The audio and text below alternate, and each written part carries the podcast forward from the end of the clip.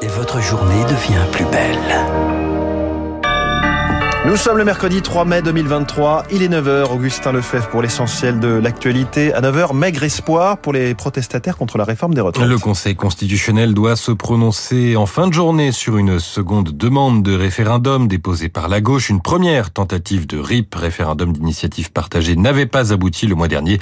Cette seconde demande ne semble pas avoir beaucoup plus de chance. En marge du mouvement de contestation, les gardes à vue de manifestants ont été le cadre d'atteintes graves aux droits fondamentaux c'est ce que dénonce la contrôleur générale des lieux de privation de liberté, Dominique Simoneau. Elle a adressé un courrier à ce sujet au ministre de l'Intérieur mi-avril. Gérald Darmanin lui a répondu hier qu'elle excédait ses compétences.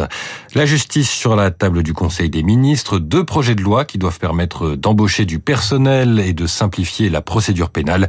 Les réponses du garde des Sceaux, Éric Dupont-Moretti, au malaise des magistrats exprimés l'année dernière. Enfin, Bernard Lapasset est mort, l'ancien président des fédérations françaises puis internationale de rugby, avait 75 ans.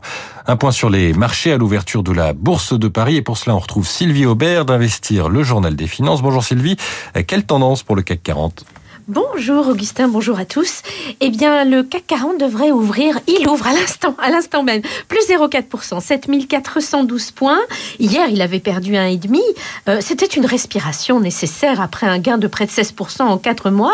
Et à Wall Street, les principaux indices ont également cédé du terrain, environ 1%. Alors, le sauvetage de First Republic par JP Morgan n'a pas calmé les craintes des investisseurs à propos d'une crise bancaire et de nombreux titres de banques régionales ont dévissé hier à Wall Street. Autre sujet de préoccupation, la politique monétaire américaine, bien sûr. Est-ce la fin de la hausse des taux? Eh bien, on le saura ce soir à 20h30, après le discours de Jérôme Powell, le président de la Fed. En attendant, le taux des Fed Funds devrait être relevé de 25 points de base.